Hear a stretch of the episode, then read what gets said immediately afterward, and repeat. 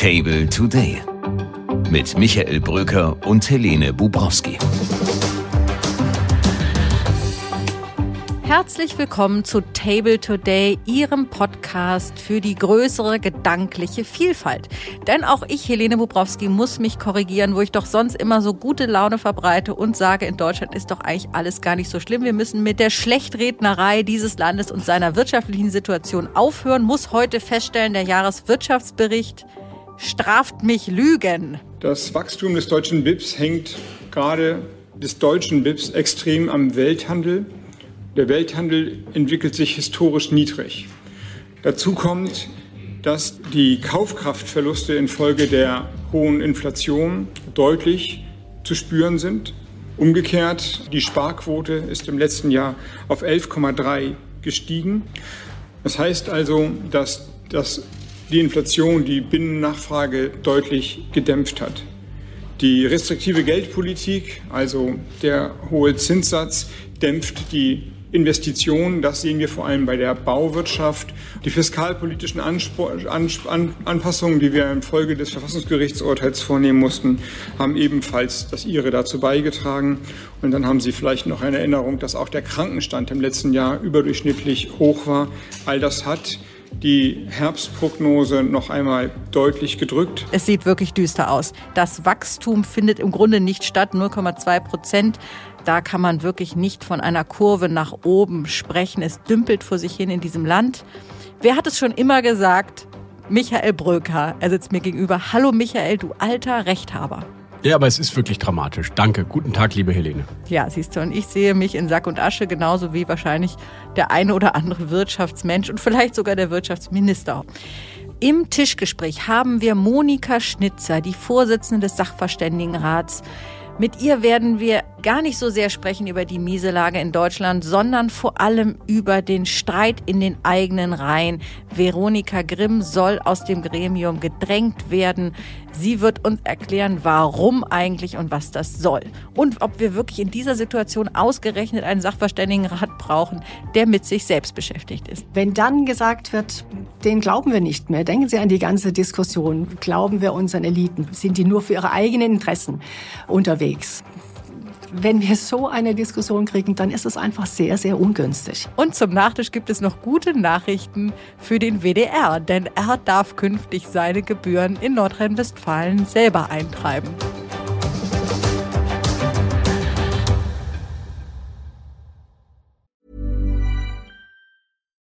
When you make decisions for your company, you look for the no-brainers. And if you have a lot of mailing to do, stamps.com is the ultimate no-brainer. It streamlines your processes to make your business more efficient, which makes you less busy. Mail checks, invoices, legal documents, and everything you need to keep your business running with Stamps.com. Seamlessly connect with every major marketplace and shopping cart. Schedule package pickups and see your cheapest and fastest shipping options from different carriers. With rates up to 89% off USPS and UPS rates. And with the Stamps.com mobile app you can take care of mailing and shipping wherever you are. Make the same no-brainer decision as over 1 million other businesses with stamps.com. Sign up with code program for a 4-week trial plus free postage and a free digital scale. No long-term commitments or contracts. That's stamps.com. Code program.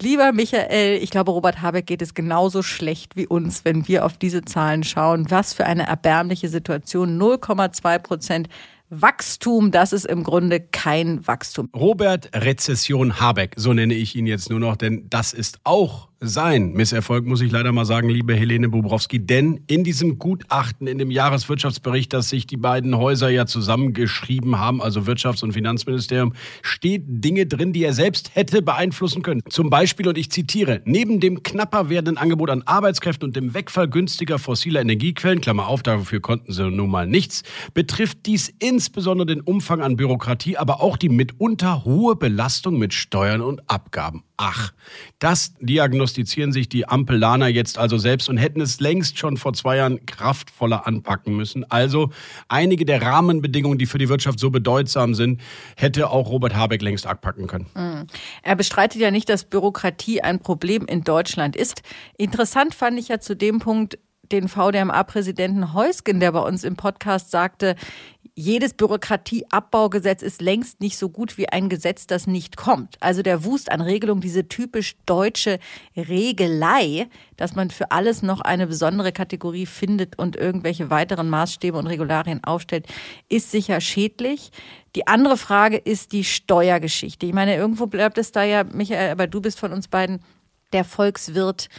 Irgendwoher muss das Geld ja auch kommen, das wir so haufenweise ausgeben wenn ja, nicht durch Steuern oder nicht. Also ja. ist das nicht auch eine Milchmädchenrechnung zu sagen, jetzt senken wir die Steuern und, und dann haben wir noch weniger Geld? Äh, Helene, du hast völlig recht. Es gibt die berühmten zwei Denkschulen. Die einen sind, Steuersenkungen bringen so viel Wirtschaftswachstum, dass die dadurch folgenden Steuereinnahmen am Ende zu einem größeren Plus im Säckel führen. Und die anderen sagen, Steuersenkungen führen nur dazu, dass die Löcher noch größer werden, die dann durch Schulden wieder aufgefüllt werden müssen. Die Wahrheit ist, in einer Lage, wo Deutschland offiziell und jetzt auch laut Jahreswirtschaftsbericht an der Spitze liegt bei Steuern und Abgaben in der OECD, in Europa und wir zugleich Probleme mit den Energiepreisen haben und mit der Bürokratie, wird ein allmählich diese hohe Steuern- und Abgabenlast wirklich zu einer überbordenden Belastung und zu einem echten Standorthemmnis. Wir brauchen Fachkräfte, wir brauchen Investitionen, wir brauchen Investoren, Helene, die kommen alle nicht. Warum nicht? Die einen vielleicht, weil die sozialen Strukturen hier nicht äh, ausreichend sind, die Infrastruktur fehlt, aber die Investoren kommen nicht, weil sie nicht glauben, dass man hier nachhaltig wirtschaften kann.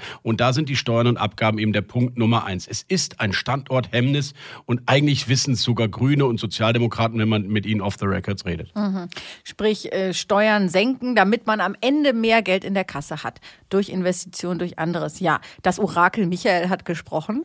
Wir empfehlen der Ampel, dem doch mal zu glauben und es zu tun. Ja, Helene, selbst so kleine Miniatursteuerentlastungen, wie sie jetzt im Wachstumschancengesetz vorgesehen sind, was gestern Abend im Vermittlungsausschuss diskutiert wurde und jetzt nur in abgesteckter Form überhaupt kommen kann, die sind nicht durchsetzbar in diesem Land. Und irgendwie ist diese Blockade das Hauptproblem. Was haben diese beiden Ministerien, Lindner und Habeck, sich über Formulierungen im Jahreswirtschaftsbericht auseinandergesetzt, sodass am Ende da jetzt steht, wir brauchen eine Angebotspolitik, die auch die Transformation stärkt.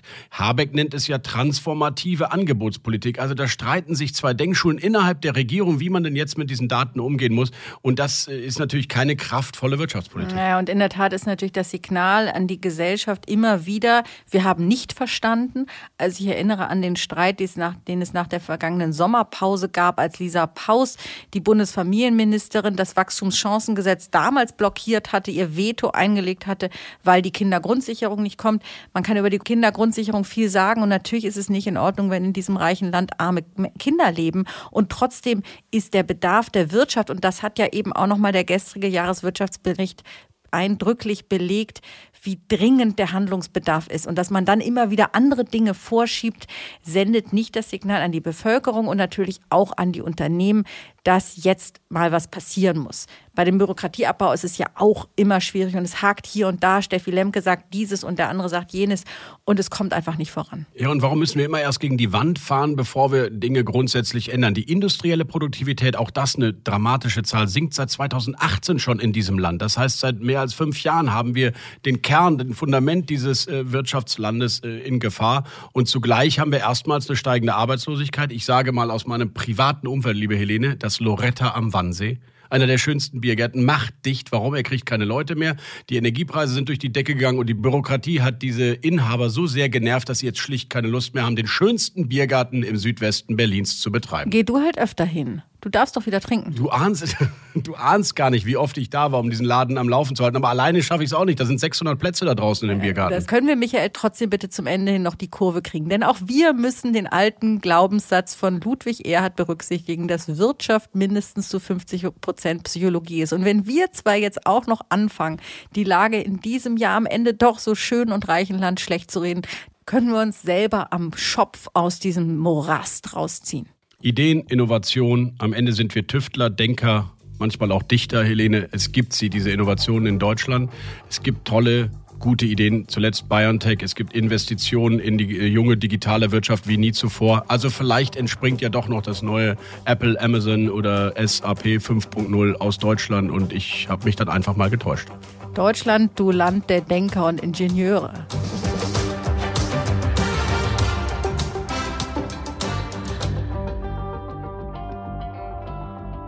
Bei uns im Podcast jetzt zum ersten Mal die Vorsitzende der Wirtschaftsweisen, Frau Professor Monika Schnitzer. Einen schönen guten Tag.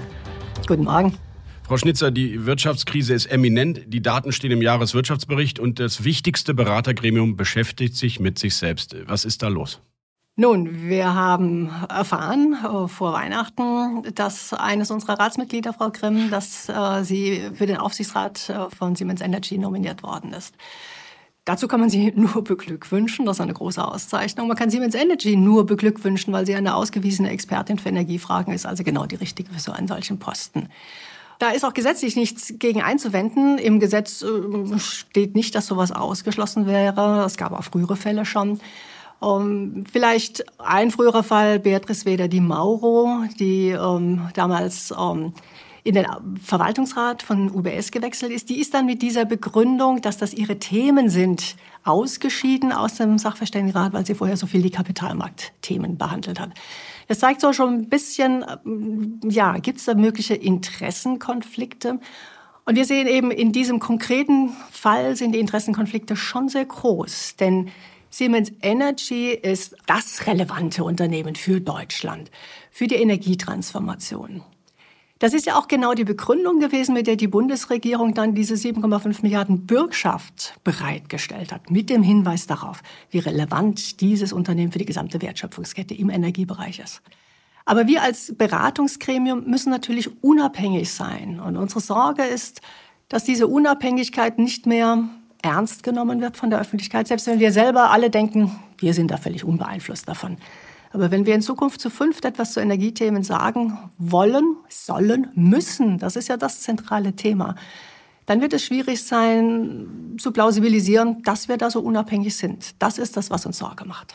Dann schichten wir das Thema nochmal ab. Es gab frühere Fälle von Mitgliedern des Sachverständigenrats, die zugleich Aufsichtsratsmitglieder waren. Das fing bei Jürgen Donge schon an, Mannesmann, Professor Rürup, der in einem Unternehmen Aufsichtsrat war, oder auch äh, Beatrice Weder Di Mauro, die bei ThyssenKrupp war, wo sie noch nicht den Rat verlassen hatte. Es gab also durchaus Beispiele, wo es kompatibel war. Sie sagen jetzt bei Frau Grimm und Siemens Energy ist es ein anderer Fall als früher weil die Energiepolitik so im Zentrum auch der Beratung gerückt ist oder weil das Unternehmen so bedeutsam ist? Das erklären Sie mir nochmal. Genau, das ist beides. Eben das Unternehmen ist so bedeutsam. Es ist jetzt nicht irgendein kleiner Mittelständler.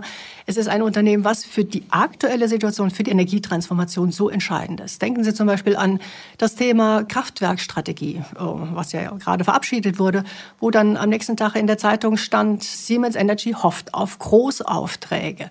Also da sehen wir, wie verknüpft das Ganze ist. Und wenn wir jetzt als Rat uns dazu äußern wollen, ja, dann tun wir uns schwer, wenn ein Mitglied tätig ist für dieses ähm, Unternehmen. Also ich verstehe Sie richtig, Sie bestreiten nicht die wissenschaftliche Expertise von Frau Grimm, sondern einfach, dass die Themen möglicherweise zu relevant sein könnten. Und wenn sie sagt, bei all den Themen, und das gibt es ja in anderen äh, Fällen auch, zum Beispiel bei der Monopolkommission gibt es auch Mitglieder, die diverse Aufsichtsräte haben, wenn diese Themen zu behandeln sind im Gremium, ist die jeweilige Person nicht anwesend oder ist nicht dabei oder behandelt dieses Thema nicht. Sie könnte doch trotzdem weiter überarbeiten Arbeitsmarktpolitik, über Schuldenbremse mit euch beraten oder ist das Ja, natürlich, ja, natürlich. Also der erste Punkt ist, man müsste jetzt solche Regeln einführen, Compliance-Regeln, in denen sowas geregelt ist. Wobei an der Stelle zu sagen ist, das ist immer freiwillig. Man kann niemanden zwingen, sich dann rauszuhalten. Also das heißt, da muss erstmal die Einsicht da sein. Man könnte keine harten Regeln für den Sachverständigenrat Nein, machen. Da würden wir ja Ihr Mandat beschneiden. Das ist nicht unsere, äh, unser Recht. Das okay. kann doch keiner machen, weil das ist ja ein unabhängiger Rat. Das ist ja der ganze Witz. Das heißt, ähm, man müsste erst die Einsicht haben. Man kann momentan dran zweifeln. Zumindest uns gegenüber hat sie diese Einsicht bisher noch nicht gezeigt, dass es überhaupt eine solche Abhängigkeit äh, gibt, äh, eine Befangenheit, Interessenkonflikt. Ja, und dann hätten wir natürlich das Thema, wir müssen jetzt bei ganz vielen Kapiteln oder, oder Passagen uns separat beraten, weil oh, das ja so ein wichtiges Thema ist. Das ist ja in den letzten Gutachten so zentral gewesen. Das wird es auch in Zukunft sein. Und das heißt, gerade bei den zentralen Themen wird dann die Expertise nicht genutzt, die sie hat. Und wenn wir mit ihr gemeinsam beraten, dann haben wir wieder das Unabhängigkeitsproblem.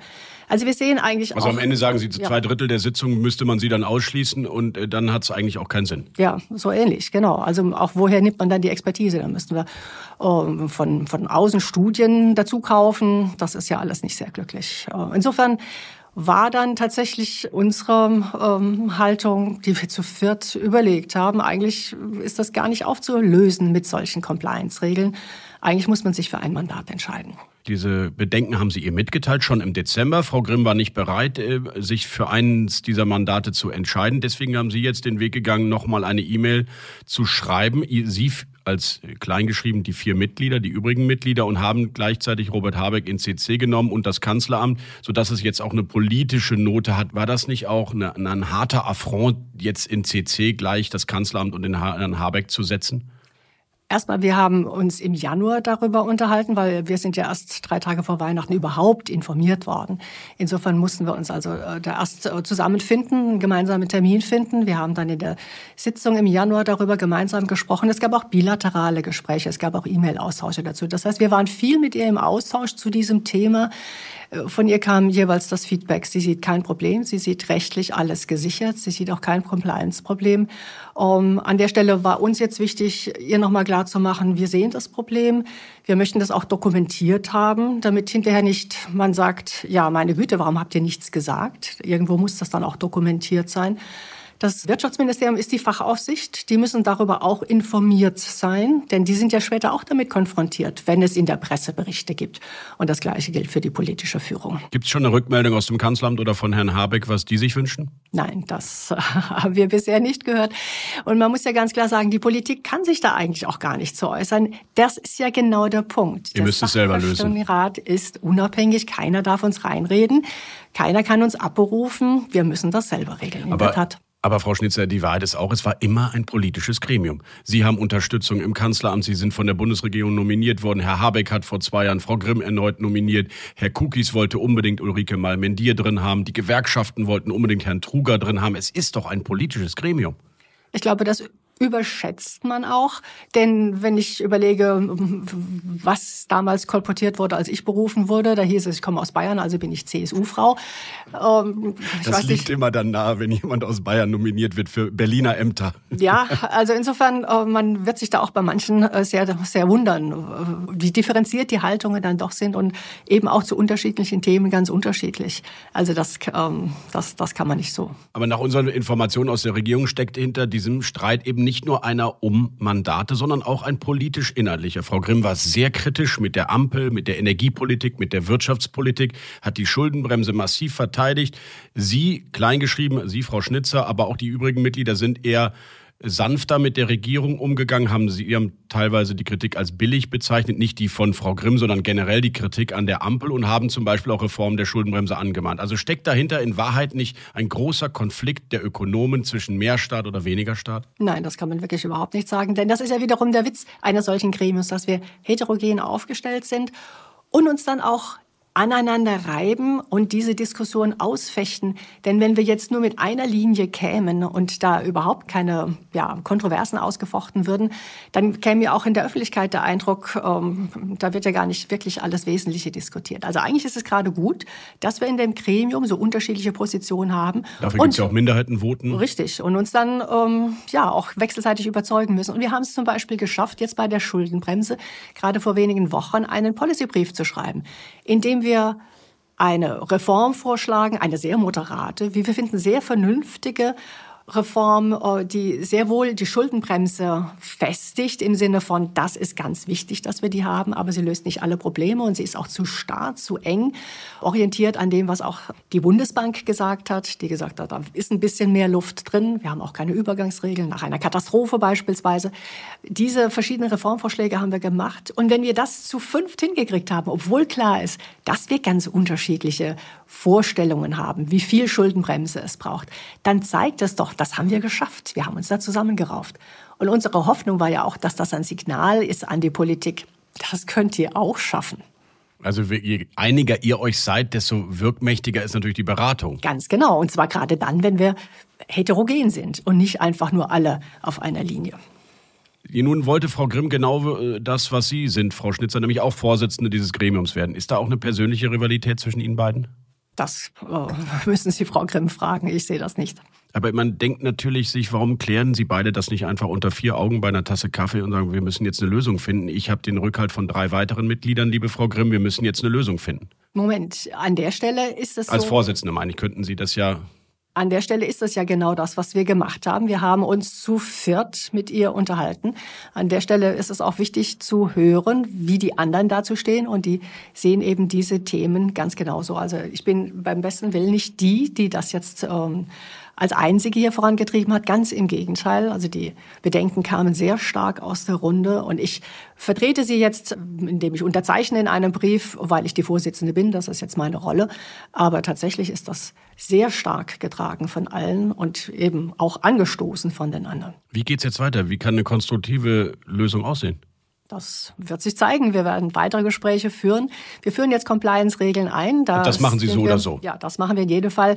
Das ist ein Manko, dass wir das bisher nicht hatten. Das hätten wir schon früher machen sollen. Wir hatten immer wieder mal äh, geredet. Aber dann gab es immer wichtigere Themen. Zum Beispiel eine Energiekrise, zum Beispiel eine Pandemie. Also wir werden das jetzt natürlich mit Nachdruck angehen. Und dann müssen wir schauen, wie die Praxis sich bewährt. Und unabhängig davon, äh, ob die Compliance-Regeln dann für jeden äh, verpflichtend sind, würden Sie denn sagen, in diesen Compliance-Regeln, äh, Frau Schnitzer, sollte drinstehen, Aufsichtsratsmandate sind grundsätzlich nicht zu vereinbaren mit einer Mitgliedschaft im Rat? Nein, so weit würde ich nicht gehen. Es hängt wirklich davon ab, wie stark die Konflikte sind. Aber wann, wie grenzt man das ab? Es ja. kann ja auch sein, dass ein bestimmtes Unternehmen plötzlich in einer Pandemie äh, ganz andere Bedeutung hat als zum Beispiel in einer Energiekrise. Wie kriegt man denn da eine Definition hin, die dann gilt? Ja, also ich sage nicht, dass es einfach ist, das abzugrenzen. Es ist klar, im Fall von Siemens Energy brauchen wir gar keine Abgrenzung. Da ist nicht wichtig, wo genau wir da den Schnitt machen, weil die sind jenseits von jeder Frage, ähm, sind die so relevant. Wenn es jetzt ein mittelgroßes Unternehmen wäre, wenn die Branche normalerweise nicht viel ähm, eine Rolle spielt, dann, dann wahrscheinlich eben nicht. Nur weil es schwierig ist, das abzugrenzen, heißt es nicht, dass wir es ganz bleiben lassen sollten. Wir müssen solche Regeln haben. Und äh, wie gesagt, das würde ja nicht ausschließen, dass man weiter mitarbeitet. Man würde halt nur bei bestimmten Themen sich zurückziehen. Ich will einfach nochmal betonen, solche Compliance-Regeln haben vielleicht vor 20 Jahren, als andere Mitglieder waren in solchen Räten, in solchen Aufsichtsräten, da haben die noch keine so große Rolle gespielt. Aber die Zeiten ändern sich. Wir sind heute viel kritischer, wenn es darum geht, darf ich Geschenke annehmen. Wir sind viel kritischer dabei, wenn es darum geht, ein Verwandter ist in einem Unternehmen und ich mache jetzt etwas, was dem Unternehmen nutzt. Oder Abteilungsleiter, die besondere Aufträge an Unternehmen haben wir ja geben. gerade kürzlich genau. erlebt. Ja, also wir sind da kritischer und das ist auch gut so. Da müssen wir auch hinkommen.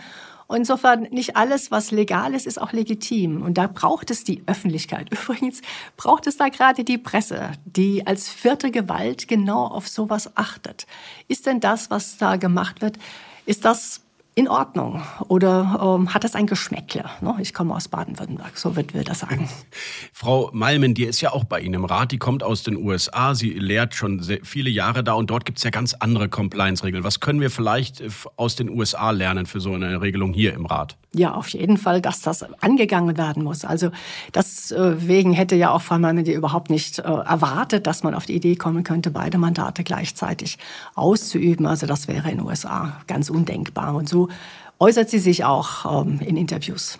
Die Unterstützer von Frau Grimm sagen natürlich, man spricht ihr damit die wissenschaftliche Unabhängigkeit ab oder anders formuliert die intellektuelle Fähigkeit im Rat, diesen Aufsichtsrat im Kopf beiseite zu schieben. Das ist nicht der Punkt. Das ist nicht der Punkt, ob wir selber davon überzeugt sind oder ob Sie davon überzeugt sind. Der Punkt ist, ob die Öffentlichkeit den Eindruck haben könnte, ob es den Anschein haben könnte. Und wenn dann gesagt wird, den glauben wir nicht mehr, denken Sie an die ganze Diskussion, glauben wir unseren Eliten, denken, sind die nur für ihre eigenen Interessen äh, unterwegs? Ähm, wenn wir so eine Diskussion kriegen, dann ist es einfach sehr, sehr ungünstig. Insofern also geht es darum, allein den Anschein zu vermeiden, dass es hier interessengeleitet ist. Selbst wenn wir an der persönlichen Integrität überhaupt keinen Zweifel haben. Befürchten Sie, dass die Politik diesen Streit zum Anlass nehmen könnte? Weil es gab früher oft Diskussionen über Sachverständigenratsmitglieder, immer wieder mal äh, den Sachverständigenrat vielleicht sogar aufzulösen? Nein, das erwarte ich überhaupt nicht. Ganz im Ernst, da macht man jetzt ein großes äh, Bohai um diese, um diese Diskussion und immer heißt es, ja, früher war alles besser. Nein, überhaupt nicht. Nee, früher waren kürzlich, oft Streitigkeiten ich im, wollte im gerade sagen, ich habe kürzlich einen Brief bekommen eines äh, früheren Ratsmitgliedes, der 95 wurde, dem ich gratuliert hatte und der mir zurückschrieb, ach, es wäre ganz toll, dass es heute alles so harmonisch zugehen würde, denn zu seiner Zeit hätte man sich so gestritten. Also insofern, das, da muss man die, die Kirche im Dorf lassen. Ich entnehme Ihren Worten eine bayerische Gelassenheit geradezu und bedanke mich für dieses Gespräch. Vielen Dank, Frau Schnitzer. Sehr gerne.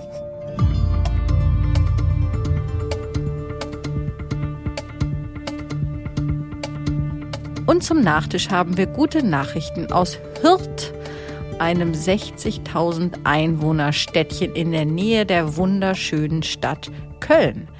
Die Beamten und Mitarbeiter der Stadt Hürth haben künftig weniger zu tun, denn sie müssen die Gebühren für den WDR nicht mehr selber eintreiben. Das macht der WDR selbst und auch für ihn ist es eine gute Nachricht, denn endlich darf der Sender den Leuten erklären, warum sie um die 18 Euro im Monat für das Programm zahlen müssen. Und auch für die Einwohner ist es eine gute Nachricht, denn sie bekommen keine Briefe mehr von der Stadt, sondern nur von dem netten Sender mit der Maus. Und die anderen Städte in Nordrhein-Westfalen können sich übrigens auch schon freuen, denn auf sie kommt das mittelfristig auch zu. Hürth ist vorangegangen, aber die Regelung, dass der WDR für die Kosteneintreibung selber zuständig ist, gilt für das ganze Bundesland.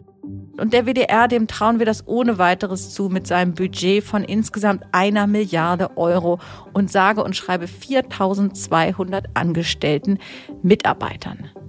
Wir wünschen frohe Verrichtung.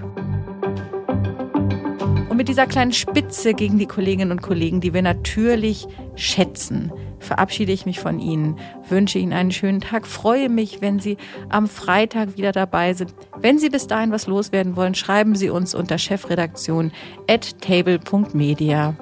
Tschüss, Ihre Helene Bobrowski. Table Today mit Michael Bröker und Helene Bubrowski.